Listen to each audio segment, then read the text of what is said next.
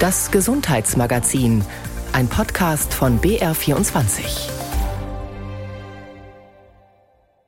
Ich bin Monika Dollinger und ich begrüße Sie zum Gesundheitsmagazin, das sich heute mit den Auswirkungen der Klimakrise vor allem auf Kinder und Jugendliche beschäftigt. Da gibt es nämlich tatsächlich Unterschiede zu Erwachsenen. Außerdem ein Gespräch mit der Medizinethikerin Alena Büchs vom Deutschen Ethikrat, wie Gesundheitsdaten zum Wohle von uns Patientinnen und Patienten genutzt werden können, ohne dass der Datenschutz hinten runterfällt. Zuerst aber ein Blick in die Bundespolitik. Was hat Gesundheitsminister Karl Lauterbach eigentlich noch geplant? Krankenhausreform, Digitalisierung, Finanzierung des Gesundheitssystems, Apothekenreform, Medizinforschung, überfüllte Hausarztpraxen, mangelnde Medikamente und Fachkräfte. Überall hat der Minister Fehlfunktionen, Vernachlässigungen ausgemacht. Überall scheint er gleichzeitig sein zu wollen, zu müssen. Der hohe Druck ist der zwingenden Notwendigkeit geschuldet, das Gesundheitssystem vom Kopf auf die Füße zu stellen, so sieht das der Gesundheitsminister. Die Schonzeit für ihn und seine Mitarbeiter, wenn es denn je eine gab, ist abgelaufen. Das ist jetzt eine ganz entscheidende Phase für die Gesundheitspolitik. Die Babyboomer gehen jetzt langsam in das hohe Alter hinein und wir sind nicht gut vorbereitet. Und daher entscheidet sich aus meiner Sicht in den nächsten Monaten mit den Gesetzen, die wir jetzt machen, auch zu einem großen Teil die Qualität der Versorgung der Babyboomer-Generation, dieser 19 Millionen Menschen. 19 Millionen, das ist knapp ein Viertel der aktuellen Bevölkerung. Die hohe Frequenz, die der Minister an den Tag legt, kommt nicht überall gut an. Das Gesundheitswesen ist voller Lobbygruppen, Interessenvertreter. Alle wollen möglichst viel vom Kuchen und der Kuchen im System ist groß und etwa 300 Milliarden Euro schwer. Am liebsten hätten immer alle in allen Bereichen die sogenannte deutsche Lösung. Alles bleibt so, wie es ist, aber jeder bekommt mehr Geld. Seit 15 Jahren sei das so gewesen. Nun aber will Lauterbach die Bremse ziehen. Wir können nicht einfach das nicht funktionierende System mit Geld überschütten.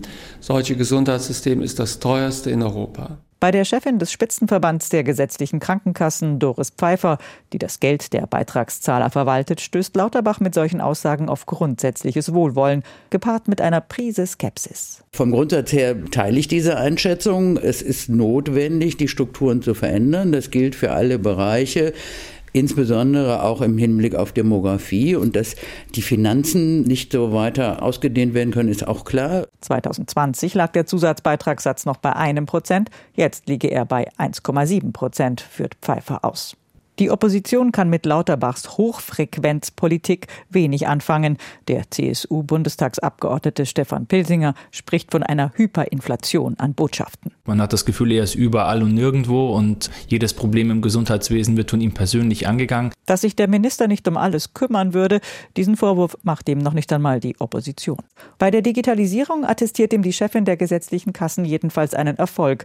Das E-Rezept ist da, die elektronische Arbeitsunfähigkeitsbescheinigung ebenfalls und die Patientenakte auf dem Weg. Das geht voran. Wichtig ist da natürlich auch, dass die Ärzte bis dahin in der Lage sein werden, diese elektronische Patientenakte zu füllen. Da sind wir doch verhalten optimistisch, dass das im nächsten Jahr funktioniert. Nach der leichtesten Übung als Gesundheitsminister gefragt, gibt Karl Lauterbach im Übrigen eine wirklich überraschende Antwort. Die leichteste Übung. Ich war ehrlich gesagt froh, dass wir einigermaßen gut durch die Corona-Pandemie gekommen sind.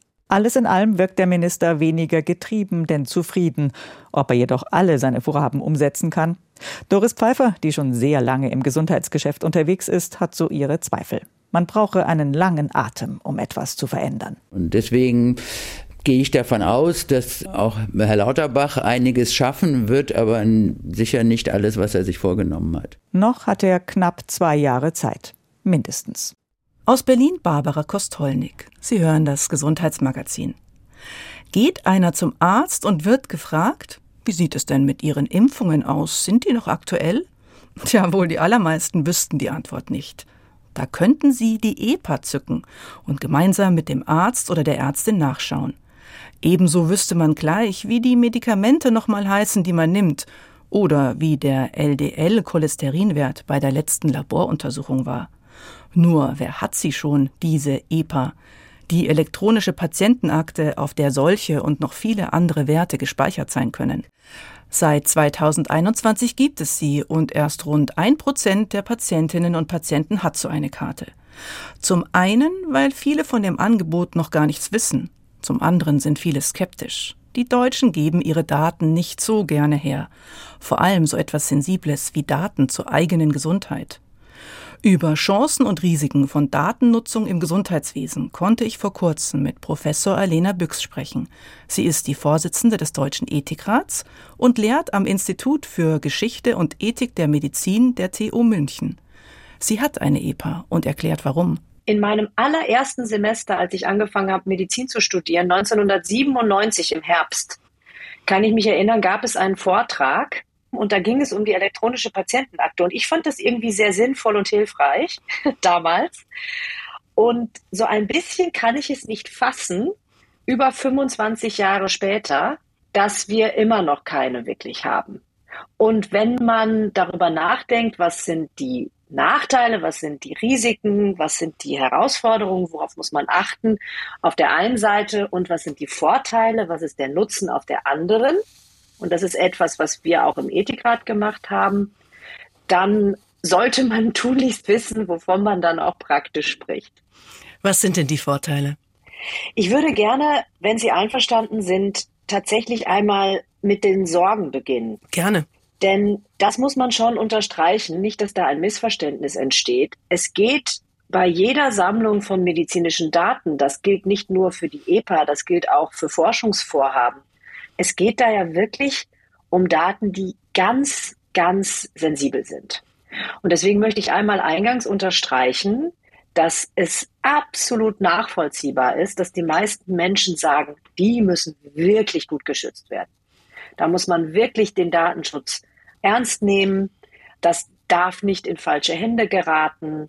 Und es ist sehr, sehr wichtig, dass das etwas ganz Vertrauliches bleibt, dass also wirklich auch nur diejenigen Zugriff nehmen können auf solche Daten, beispielsweise in der Forschung eben die Forscherinnen und Forscher, die daran arbeiten, oder im Arzt-Patienten-Verhältnis der Arzt, die Ärztin und sonst niemand. Wir haben die informationelle Selbstbestimmung. Das ist auch ein grundrechtlich geschütztes, sehr, sehr hohes Gut in Deutschland. Und die spielt hier natürlich eine Rolle. Jetzt ist es aber auch wichtig, dass man sich klar macht, wir haben die letzten 20, 25, 30 Jahre überwiegend oder fast nur darüber gesprochen. Über all die Sorgen, die es gibt, über all die Probleme, die das macht. Wie kann man den Datenschutz da besonders scharf stellen? Und wie kriegt man das hin, dass da wirklich gar kein Schindluder passieren kann? Und so ein Stück weit ist vergessen worden, die andere Seite zu beleuchten. Und das sind die Vorteile, nach denen Sie gefragt haben. Und aus ethischer Perspektive ist es eben wichtig, nicht nur die Risiken einer Datennutzung im Gesundheitswesen in den Blick zu nehmen, sondern eben auch die Chancen.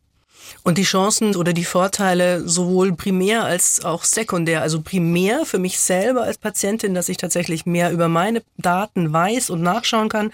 Und sekundär für die Forschung, für das ganze System, muss man auch so unterscheiden. Genau, es ist ganz wichtig, diese zwei Ebenen zu unterscheiden. Das eine ist, was bringt mir das denn? als Patient, als Patientin. Und da gibt es ganz klare Vorteile. Bei so etwas wie einer elektronischen Patientenakte stellen Sie sich vor, das ist etwas, was jeder Arzt, jede Ärztin aus der Praxis kennt. Sie haben jemand, der nimmt eine Latte an Medikamenten. Das ist ja leider bei vielen Menschen so. Und hat das nicht immer alles im Kopf und es ist nicht alles perfekt dokumentiert, weil man bei verschiedenen Ärzten ist und dann werden Medikamente aus Versehen verschrieben, die nicht gut zusammenpassen. Ja, wo sich das eine Medikament mit dem anderen nicht verträgt. Das gibt es relativ häufig solche Medikamenteninteraktionen, die können dann wirklich Nebenwirkungen machen für den Patient, für die Patientin. Und wenn da eine Patientenakte da ist, dann blinkt's sozusagen und die sagt, ui, lieber Arzt, liebe Ärztin, nimm doch nicht dieses Herzmittel oder nimm doch nicht dieses Antibiotikum oder nimm doch nicht dieses Antidepressivum, sondern ein anderes. Das verträgt sich nämlich gut mit den Medikamenten, die der Patient schon hat. Also das ist eine ganz konkrete, hilfreiche Sache. Das andere ist, was einem die Forscherinnen und Forscher, die zu diesen Fragen ganz intensiv arbeiten, immer wieder sagen, ist, dass man mit so einem Datensatz, den man in einer Patientenakte hat, natürlich auch ein Stück weit nach vorn schauen kann.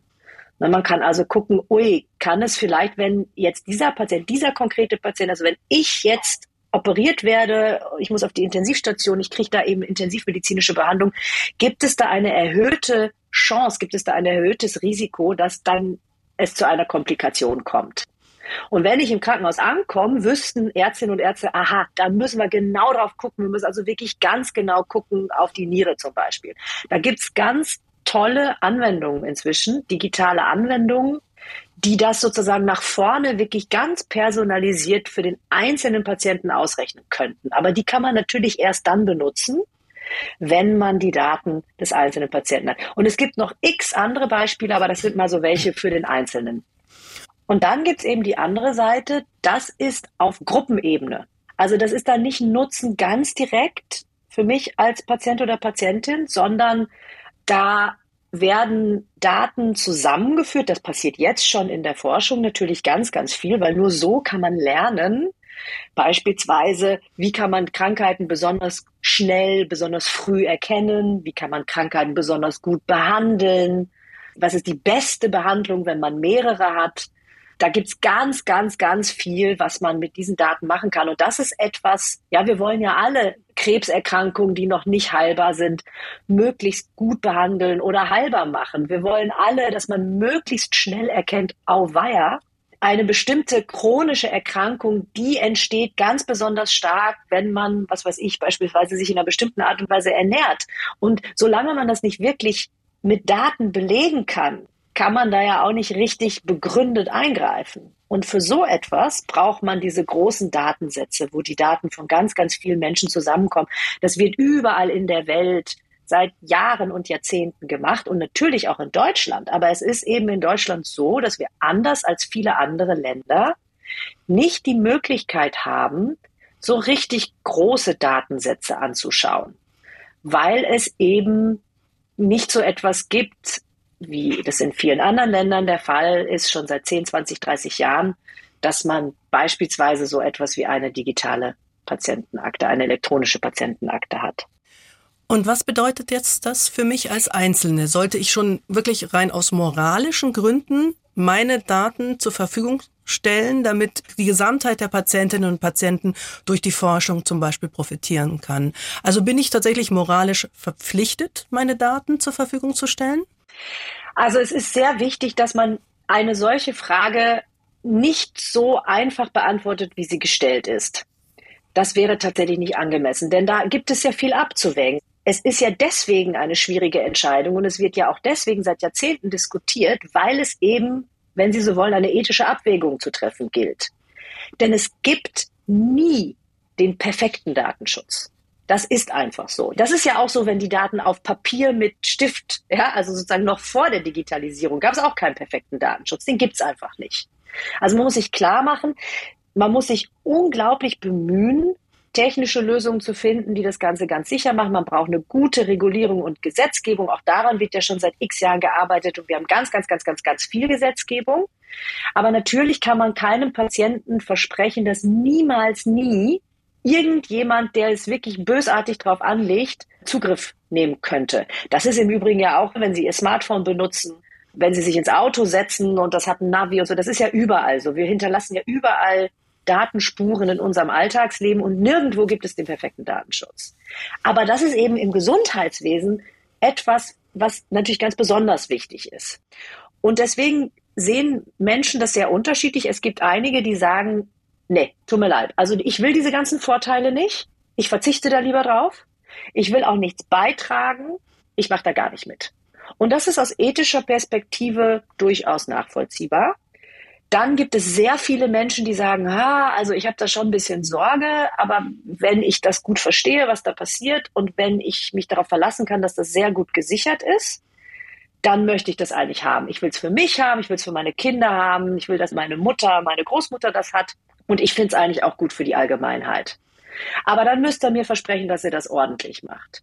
Und dann gibt's noch diejenigen, die sagen, wisst ihr was, mir ist das alles völlig wurscht, macht, was ihr wollt, hier sind meine Daten. Ja, das ist so ungefähr die Verteilung.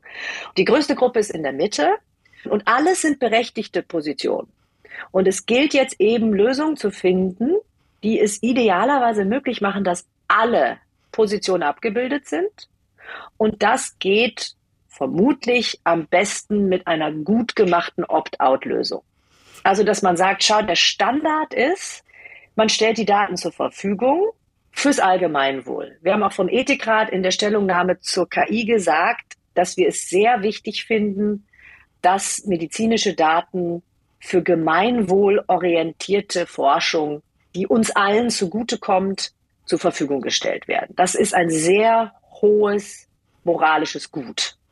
Gleichzeitig muss sichergestellt sein, dass diejenigen, die das wirklich gar nicht wollen, dass deren informationelle Selbstbestimmung auch gewährleistet bleibt. Und die müssen dann ganz einfach widersprechen können und sagen können, ich will das nicht. Die können ja immer ihre Position auch ändern. Können ja später sagen, jetzt habe ich mir das angeguckt, meine Nachbarn haben das, meine Freunde haben das und irgendwie finde ich das eigentlich jetzt inzwischen sinnvoll und habe nicht mehr solche Sorge. Jetzt gebe ich meine Daten doch frei. Das geht ja dann immer noch. Ja, also es ist ja nicht für ewig entschieden, aber es sollte die Möglichkeit geben, dass jemand sagen kann, nein, für mich kommt das nicht in Frage, ich widerspreche. Und deswegen, um auf Ihre Frage nach dieser langen Antwort zu kommen, haben wir keine moralische Pflicht formuliert, aber gesagt, dass es eben ein sehr, sehr hohes Gut ist, dass man diese Daten nicht nur für den individuellen Vorteil des einzelnen Patienten, der einzelnen Patientin nutzt, sondern auch für gemeinwohlorientierte gesundheitsbezogene Forschung. Das ganze Interview mit Medizinethikerin Professor Alena Büchs vom Deutschen Ethikrat können Sie hören unter bf24.de-sonntag. Hier im Gesundheitsmagazin berichten wir regelmäßig über den Klimawandel. Denn die Klimakrise ist auch eine Gesundheitskrise, so sagen Umweltmediziner unisono. Das Risiko für Herzerkrankungen, Allergien und durch Insekten übertragene Infektionskrankheiten steigt, um nur ein paar Punkte zu nennen. Und mehr noch als Erwachsene sind Kinder und Jugendliche betroffen. Warum erklärt Professor Petra Thürmann. Sie werden gleichermaßen, sei es das Gehirn, sei es die Atemwege von Klima, von Hitze, betroffen wie Erwachsene auch. Nur dass ein sich noch im Wachstum befindender Körper im Prinzip bei allen Reizen von außen und allen Mangelsituationen immer besonders gefährdet ist. Ein, ein Organismus, der noch nicht Abwehrmaßnahmen entwickelt hat, ist immer stärker betroffen sagt Professorin Petra Thürmann, Vizepräsidentin der Universität Witten-Herdecke. Und auch auf Umweltgifte und Feinstaub, die ihrerseits die Klimakrise anheizen, reagiere der Körper von Kindern und Jugendlichen besonders empfindlich. Es ist tatsächlich so, dass Umweltschadstoffe die Denkleistung des Gehirns beeinträchtigen und damit auch das Leseverständnis, das Lernvermögen. Also wir wissen, dass bei erhöhtem Feinstaub die Schüler schlechter lernen. Also es gibt tatsächlich empirische Daten auch, wie bestimmte Umweltgifte den Stoffwechsel im Gehirn negativ beeinträchtigt. Und das ist also etwas, was natürlich für ein wachsendes Gehirn bei einem Kind einen, ganz anderen Einfluss hat als bei jemandem, der schon erwachsen ist. Und auch seelische Störungen, wie beispielsweise gerade das ADHS, also das Aufmerksamkeitshyperaktivitätssyndrom, auch das wird zum Beispiel durch Luftveränderungen negativ beeinflusst. Die Weltgesundheitsorganisation WHO spricht von einer klimawandelbedingten Krankheitslast. Über 90 Prozent dieser Krankheitslast betreffen demnach Kinder und Jugendliche im Alter von unter 15 Jahren als besonders vulnerable Gruppe. Und UNICEF, das Kinderhilfswerk der Vereinten Nationen, stellt gar fest, dass jedes zweite Kind weltweit durch die Auswirkungen der Klimakrise in seiner Gesundheit extrem gefährdet ist. Hierzulande nicht in dem Ausmaß wie zum Beispiel in afrikanischen Ländern mit Dürren und Wasserknappheit, aber auch für Deutschland gilt, die Generation der heute Jugendlichen wird zum Beispiel siebenmal mehr Hitzewellen erleben als ihre Großeltern mit allen Folgen für die Gesundheit. Als Beispiele führt die WHO Belastungen schon des Ungeborenen durch Hitze an, ebenso wie das gehäufte Auftreten besonders bei Kindern von schweren Allergien durch eine veränderte Pollenexposition bei Hitze aber meint auch psychische Belastungen. Drei Viertel der 16- bis 25-Jährigen empfinden die Zukunft schon heute durch das Erleben der Klimakrise als beängstigend. Das ist eine neue Art von Lebensangst, vor allen Dingen treibt dabei die Kinder und Jugendlichen nicht nur die Angst um, sondern natürlich auch eine Hilflosigkeit, weil sie es selber nicht verursacht haben, kaum wissen, wie sie es jetzt auf die Schnelle gestoppt bekommen.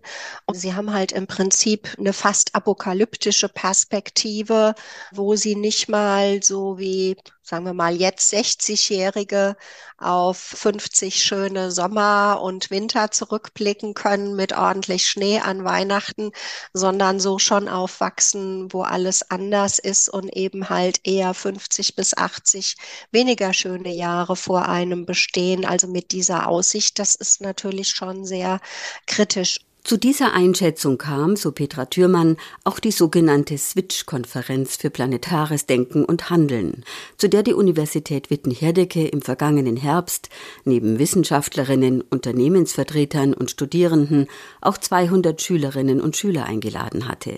Viele junge Menschen in Zeiten der Klimakrise, so berichtet die Ärztin und Professorin für klinische Pharmakologie weiter aus der Switch-Konferenz, steckten deshalb in einem weiteren psychischen Dilemma.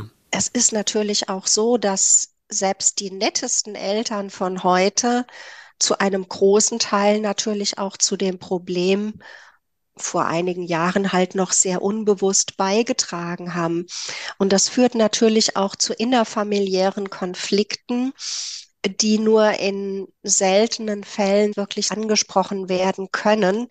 Hier geht es wirklich um eine massive Schuldzuweisung, als ob ich meinen Eltern vorwerfen würde, sie würden meine Zukunft vergiften. Es sei höchste Zeit, sagt Thürmann, in Zukunft nicht nur zu achten auf die physische und psychische Gesundheit von Kindern und Jugendlichen, sie nicht nur zu berücksichtigen, sondern sie als das zu sehen, wie es die Vereinten Nationen in ihrer Kinderrechtskonvention definieren, als Recht von Kindern und Jugendlichen auf das erreichbare Höchstmaß an Gesundheit. Das ist sicherlich ein ganz wesentlicher Punkt, dass wir diese Kinderrechte tatsächlich ernst nehmen und auch ernster nehmen in vielen Bereichen, als wir das in der Vergangenheit getan haben. Also auch nur das Lippenbekenntnis zu den Menschenrechten für Kinder, das reicht auch nicht. Das muss einen ganz anderen Proports auch in unseren Investitionen haben. Städtebauliche Maßnahmen als Gesundheitsschutz und Anpassung an die Klimakrise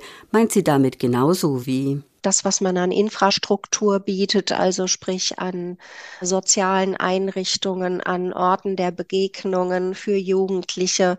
Da ist ja in den letzten Jahren viel abgebaut worden und diese ganze Unterstützung ist tatsächlich dringend erforderlich für eine gesunde und ja auch wirklich glückliche Zukunft, damit junge Menschen heute auch entsprechend wieder eine Perspektive haben. Das Wichtigste, was ihnen hilft, damit umzugehen, ist tatsächlich die eigene Selbstwirksamkeit zu spüren. Sabine Merz-Lerch berichtete. Den Podcast dieses Gesundheitsmagazins finden Sie in der ARD-Audiothek. Danke fürs Zuhören, sagt Monika Dollinger.